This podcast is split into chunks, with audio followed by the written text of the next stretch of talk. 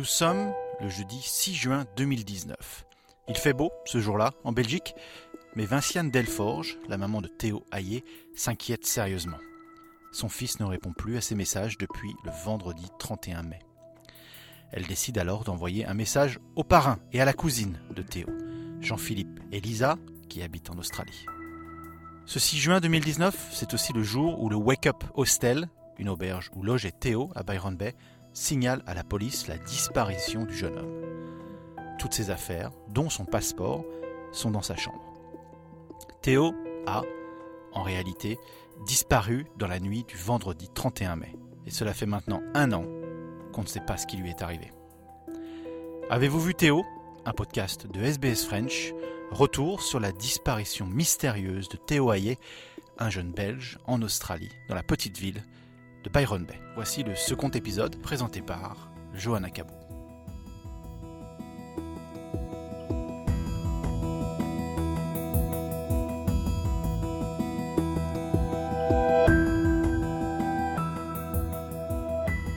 D'avoir maintenant des informations comme ça tangibles qu'on peut utiliser et qui nous disent vraiment où chercher, où sont centrés.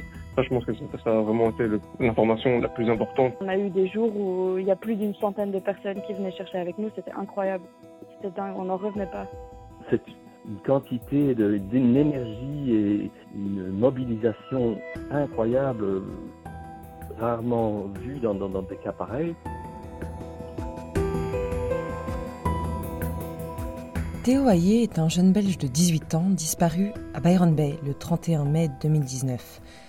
Il était arrivé en Australie en novembre 2018 avec un visa travail-vacances, plus connu sous le nom de Working Holiday Visa. Après des jours sans nouvelles, sa famille et des volontaires locaux ont commencé les premières recherches.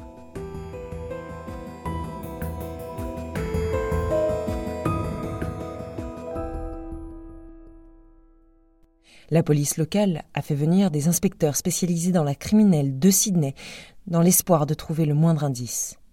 Qu'est-il arrivé à Théo cette nuit-là? Comment la famille et les volontaires locaux ont poussé les recherches à leur maximum? Et quels ont été les éléments clés découverts? Dans ce deuxième épisode, nous allons revenir sur les recherches faites pour retrouver Théo. Avec la famille, Jean-Philippe Hector, son parrain, qui habite en Australie, son cousin Michael Dorcom et Lisa Hayé, sa cousine, ces deux derniers habitaient en Australie lors de la disparition de Théo. Enfin, David Murray, un journaliste proche de l'affaire, à l'origine du podcast The Lighthouse sur la disparition de Théo pour le média australien The Australian.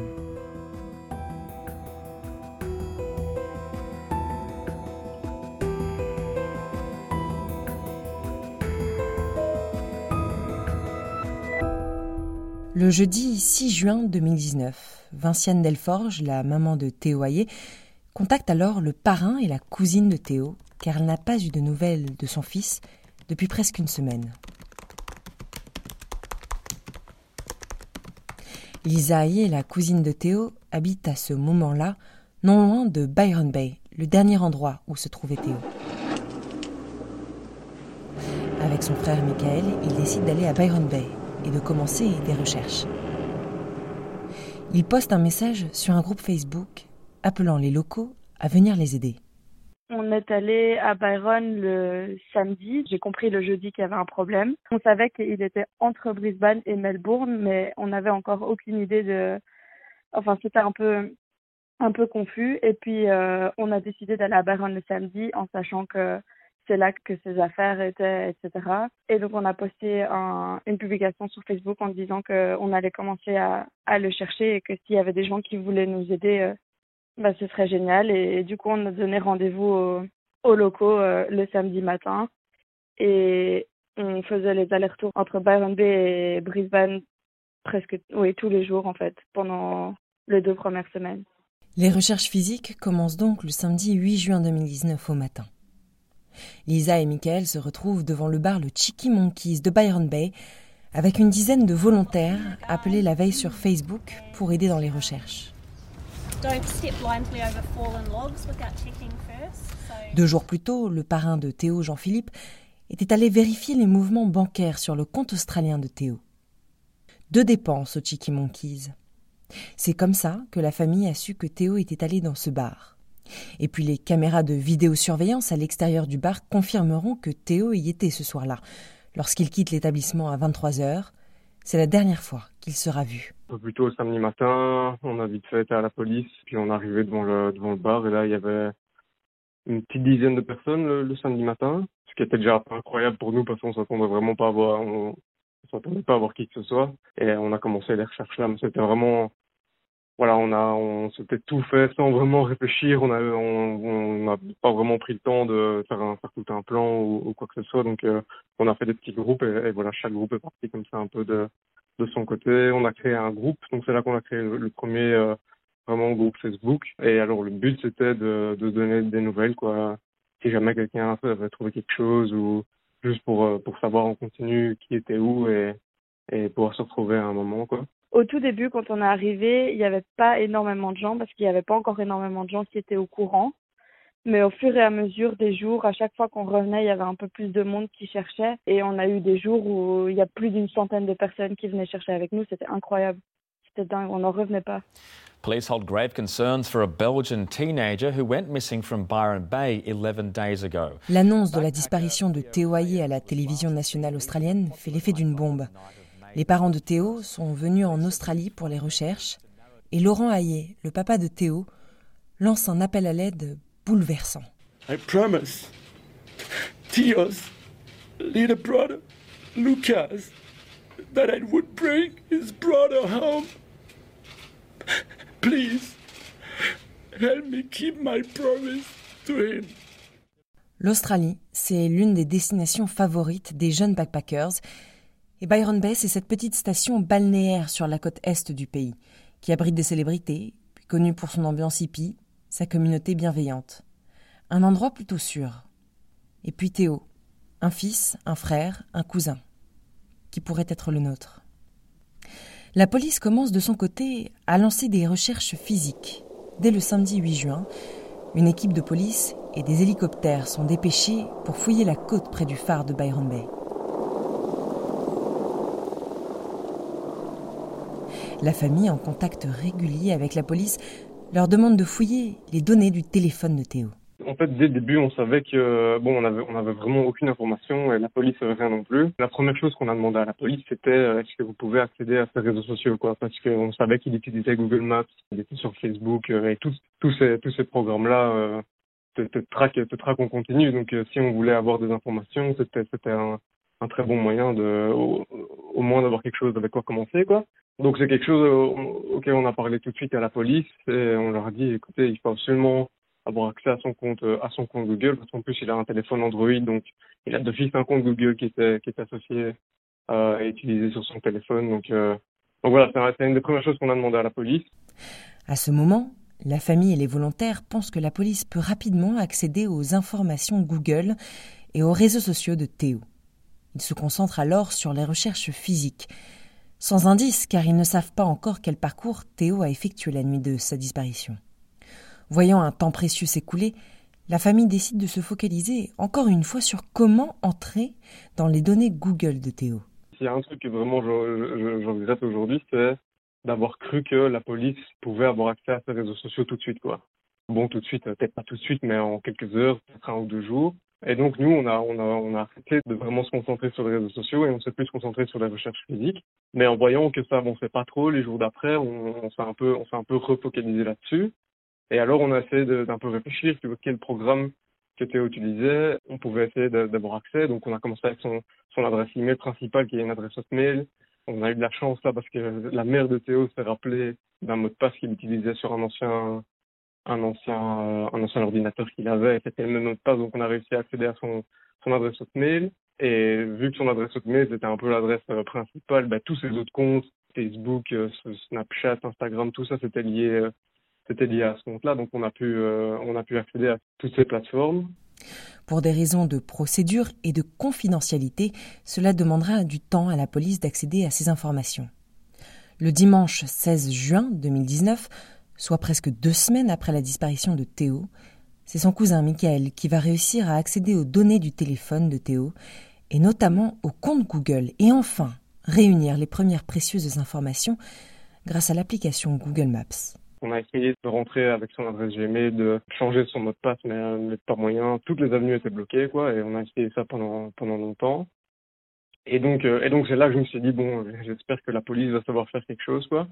Mais alors après encore quelques jours, euh, rien n'avançait, donc là on a on s'est remis un peu à réfléchir, et, et je me suis dit peut-être que il a utilisé son adresse Hotmail à laquelle on avait accès pour créer son compte Google. Et donc voilà, donc j'essaie de, j'essaie de me connecter avec son adresse Hotmail et là je me rends compte qu'il y a un compte Google qui existe euh, associé à cette adresse Hotmail. Et une fois qu'on a eu accès à ça, c'est là qu'on a eu toutes les informations Google Maps et, et toutes les informations de localisation. Quoi.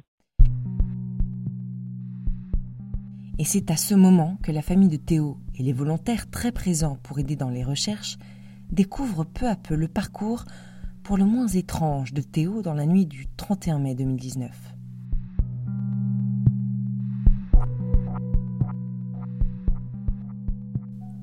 Les données Google Maps montrent qu'à 23h07, Théo s'éloigne du bar le Cheeky Monkeys.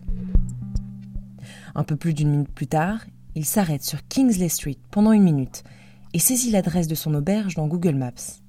Il continue ensuite à marcher pendant 4 minutes et 40 secondes il se retrouve au bout de Tennyson Street, une rue d'un quartier résidentiel qui donne sur une sorte de grand parc, un grand terrain, une direction opposée à celle de son auberge. Ce soir-là, nous sommes à la veille de l'hiver en Australie. Il fait froid. Une lune quasi inexistante rend la nuit noire. Comme l'explique Jean-Philippe, la découverte du parcours de Théo sur Google Maps pose beaucoup de questions. Et donc, il se dirige vers ce bout de la rue de Tennyson Street, qui est un espèce de cul-de-sac pour les voitures, mais c'est un endroit où on sait, euh, après les informations qu'on a collectées euh, grâce aux personnes, aux locaux, qu'il y a souvent des jeunes locaux ou des environs qui se rassemblent là le soir, pas toujours pour des activités euh, très licites, et c'est aussi, juste à cet endroit-là, il y a un accès dans un endroit qu'on qualifier de, de bouche, euh, donc c'est un endroit un peu plus euh, dense au niveau de la végétation, dans lequel il y a une maison de jeunes et on n'a pas pu vraiment déterminer s'il y avait quelque chose d'officiel euh, ce soir-là. Je crois qu'il n'y avait rien d'officiel, mais on n'a pas pu déterminer s'il il y avait une présence de jeunes, si c'était ouvert. généralement, comme je dis, il y a des gens qui traînent là. Or, il s'arrête là pendant sept minutes, ce qui était quand même une certaine durée. Et d'après les, informations Google donc de, auxquelles on a eu accès via son compte, il semble qu'il fait un peu euh, des allers-retours vraiment à cet endroit particulier qui est derrière les, filets de cricket, où il y a une, dalle de béton sur laquelle il y a, souvent des, indices comme quoi euh, il y a eu des feux, donc des, des, gens qui font un petit feu là pour se réchauffer, euh, beaucoup de mégots, des, déchets généralement. Donc quand on a refait le trajet, on a pu euh, constater en effet que ça allait d'être un endroit euh, où il y a une certaine activité, euh, pas en journée, mais, mais, le soir. Donc, qu'est-ce qui s'est passé là? On, ne le sait évidemment pas, mais c'est pour nous un point assez crucial parce que après ça, il se met tout d'un coup à, marcher assez rapidement dans la direction totalement opposée à, son hôtel. Voici précisément ce que Google Maps révèle du reste du parcours. Théo traverse de l'autre côté du terrain et serpente alors les rues jusqu'à Messenger Street. Selon les données Google, il vérifie Google Maps plusieurs fois en chemin. Il était encore à l'opposé de son auberge. De Messenger Street, Théo continue à marcher jusqu'à atteindre Milne Street, un chemin qui va directement vers Tallow Beach. De là, Théo se dirige plutôt sur une piste de brousse séparée, en direction du nord, allant à une vitesse moyenne de plus de 7 km et demi à l'heure. C'est l'équivalent d'une marche rapide. Il fait nuit noire, on est en plein parc national où le terrain est difficile d'accès. Il s'arrête et recherche à nouveau son auberge sur Google Maps, mais se dirige encore une fois dans la direction opposée et s'enfonce dans le bush.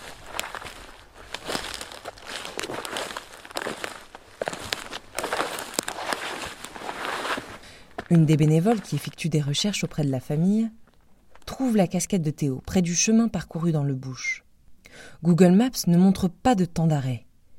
Pourquoi Théo ne s'est-il pas arrêté pour la récupérer? Cette casquette est retrouvée le 7 juillet.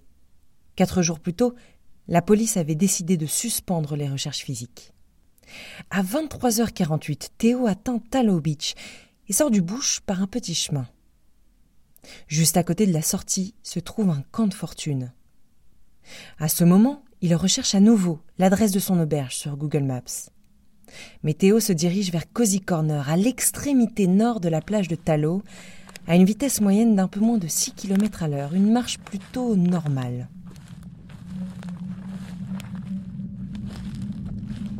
Juste avant minuit, Théo quitte la plage vers Cozy Corner et monte dans le bush, gravissant une colline escarpée à travers une brousse épaisse. Entouré d'un enchevêtrement de vignes et à l'abri du monde extérieur, Théo s'arrête pendant cinq minutes et demie. Il prend ensuite moins de deux minutes pour redescendre la pente raide jusqu'à la plage. À minuit 5, Google Maps est désactivé et le dernier point enregistré montre que Théo se trouve à Cozy Corner. À minuit 20, il envoie un message à un ami par Messenger. Trois minutes plus tard, il regarde une partie d'une vidéo de Burger Quiz sur YouTube. C'est Burger Quiz. Et pour vous accompagner ce soir, celui qui a quand même pris un bon petit coup de pelle. À minuit 55, Théo envoie un message WhatsApp à sa demi-sœur Emma en Belgique. En réponse à un message précédent, il envoie Merci, suivi d'un emoji. À minuit 56, c'est la dernière utilisation enregistrée du compte WhatsApp de Théo. À 1h42 du matin, le 1er juin 2019 donc, un signal provenant de son téléphone portable est détecté dans les environs de Cap Byron. Voilà ce que la famille découvre grâce à ses recherches sur le compte Google de Théo. Beaucoup d'informations et en même temps encore plus de questions sans réponse, comme l'explique Jean-Philippe. C'est vraiment perturbant parce que pourquoi avoir été vers, cet endroit-là? Pourquoi être rentré dans le parc? Pourquoi avoir suivi un, trajet toujours avec, cette allure déterminée, un trajet qui n'est pas clair et principal. Pourquoi avoir tourné encore plus dans, le bushland, donc vraiment être sorti du chemin, avoir traversé euh, euh, une végétation peu euh, aisé à, traverser pour arriver finalement sur la plage de Tallow, sur Tallow Beach, juste à un endroit assez particulier aussi parce qu'il y a là où il, sort de, du bush, c'est un espèce de, chemin informel. Il y, a, vraiment des traces comme quoi peut-être les, sans-abri ou, des personnes qui connaissent l'endroit euh, rentrent et sortent de, du bush pour aller dans la dune et puis sur, sur la plage. Théo aurait-il suivi quelqu'un qui connaissait bien l'endroit? Pendant leur recherche, les bénévoles tombent sur un camp de fortune bien établi, tout près du chemin que Théo a pris juste avant de se retrouver sur Tallow Beach. Un homme, soupçonné d'avoir utilisé ce camp de fortune, est aujourd'hui identifié grâce au travail des bénévoles et du journaliste David Murray, s'était à l'époque caché des volontaires puis volatilisé sans laisser de traces. David Murray, c'est un journaliste d'investigation pour le média australien The Australian. En novembre 2019, il sort un podcast, The Lighthouse, sur la disparition de Théo. Selon lui, cet homme, un témoin potentiel, devrait être recherché par la police. C'est très important pour la police d'établir et de dire à la famille si cet homme que nous avons identifié est quelqu'un qui utilise ce site et s'il était là à l'époque. Ils peuvent vérifier ça très facilement. Ils peuvent analyser ses enregistrements bancaires. Ils peuvent vérifier ses enregistrements téléphoniques. Cela ne pourrait pas être lié, mais s'il était là à l'époque, alors c'est un témoin potentiel à qui nous devons parler, car Théo est sorti juste à côté de ce camp, où se trouve ce camping abandonné, et c'est possible qu'ils aient vu quelque chose, même lui, simplement de savoir si Théo était seul ou pas, ça serait utile. Malgré des recherches importantes de la part des bénévoles, avec l'utilisation de drones, de chiens pisteurs, un travail d'investigation et d'investissement intense, les indices restent minces. Et encore un an après, les recherches continuent. C'est assez hallucinant qu'avec tous les efforts euh, qu'on a fait, tout le soutien et les recherches que les bénévoles ont faites à BNB, donc c'était quelque chose d'incroyable. On a euh, un groupe de bénévoles à BNB avec qui on est en contact, euh, avec qui je suis en contact quasi journalier depuis un an et qui continue à travailler main dans la main avec nous pour essayer d'aller plus loin, pour essayer de toujours en savoir plus. Ils ont fait plus de, je crois, une quinzaine d'opérations de recherche depuis le début, depuis le début juin. certains ont été présents depuis le début, depuis le premier rendez-vous que Michael et Lisa ont donné euh, via le, groupe de Byron Bay Community, via la page Facebook. C'est une quantité d'une énergie et, une, mobilisation incroyable, rarement vue dans des cas pareils. Les recherches physiques conduites par la police ont été stoppées le 3 juillet 2019. La police belge, quant à elle, était venue à Byron Bay cinq jours au début de l'enquête. Mi-septembre 2019, le dossier de la disparition de Théo Hayé est rendu au procureur de l'État de Nouvelle-Galles du Sud. Alors je pense que la police a mis beaucoup de ressources au début et je pense qu'ils ont fait une, de très bonnes choses. Vous savez, ils ont amené des détectives à Byron Bay. Oui, je ne doute pas qu'ils ont fait beaucoup de travail. Je pense que c'est très difficile pour les policiers. Ils ont beaucoup de travail à faire et ils doivent établir les priorités. Ils ne peuvent pas absolument tout faire. Je pense qu'ils ont certainement bien essayé de résoudre ce problème. C'est juste qu'ils sont arrivés à un point où ils croient être parvenus à une conclusion sur ce qui s'est passé. Je ne sais pas si les autres scénarios potentiels ont été suffisamment poussés par la police. Selon le média The Australian, la police aurait secrètement effectué de nouvelles recherches autour de Cap Byron récemment. Les efforts de recherche renouvelés se sont concentrés sur le téléphone portable ou d'autres effets personnels de Théo. La police a également confirmé avoir testé l'ADN de Théo sur la casquette retrouvée en juillet dernier. SBS French a contacté la police de Nouvelle-Galles du Sud qui a refusé tout commentaire.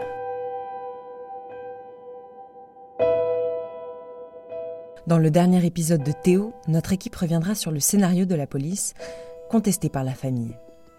Comment les recherches ont-elles influencé quelques hypothèses? Où en est-on aujourd'hui? Et quels seraient les moyens de savoir si Théo était seul cette nuit du 31 mai 2019, lorsqu'il a disparu? La police donc a, un scénario qu'elle a qu'elle nous a annoncé assez rapidement, c'était en, septembre, début septembre, au moment où ils ont arrêté les recherches, ils, nous, ont aussi annoncé à la famille le scénario qu'ils pensaient être le plus probable. Et euh, il y a beaucoup d'éléments là-dedans pour nous qui ne sont pas suffisants pour qu'on accepte le risque. Si vous disposez d'informations importantes, vous pouvez contacter la famille de Théo qui a lancé un nouveau site web euh, www.lookingfortheo.com ou Crime Stoppers en Australie. De manière anonyme, vous pouvez les contacter sur leur site www.crimestoppers.com.au ou au 1 800 333 000. Avez-vous vu Théo? Un podcast de reportage de SBS French.